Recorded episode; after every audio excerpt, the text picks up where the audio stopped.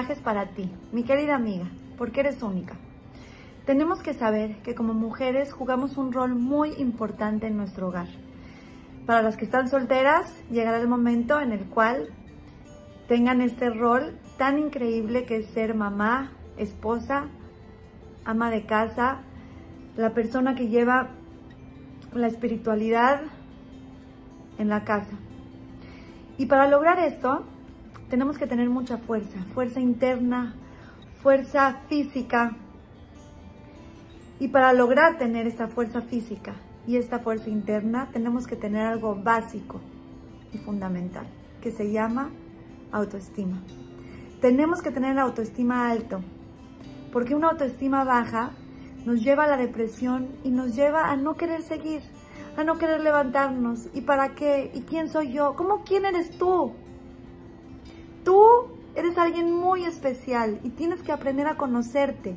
Tienes que aprender a conocer tus fallas para mejorarlas, pero sin olvidar todas esas cosas hermosas que también tienes. Tenemos que aprender a hablarnos a nosotras mismas de una manera agradable, de una manera bonita. Pongámonos a pensar qué duro a veces nos hablamos, qué fuerte pensamos de nosotras mismas. En alguna ocasión pensaríamos que de esa manera le hablaríamos a una amiga, de esa manera le hablaríamos aún a una persona que no nos cae muy bien. Nos daría pena hacerlo, pero tristemente muchas veces lo hacemos con nosotras mismas. Nosotras podemos ser nuestras mejores amigas o nuestras peores enemigas. Y depende de eso el éxito que vamos a tener en nuestros hogares, en nuestro Shalom Bait, en la educación de nuestros hijos. Tenemos que valorarnos y hablarnos y repetirnos cosas bonitas a nosotras.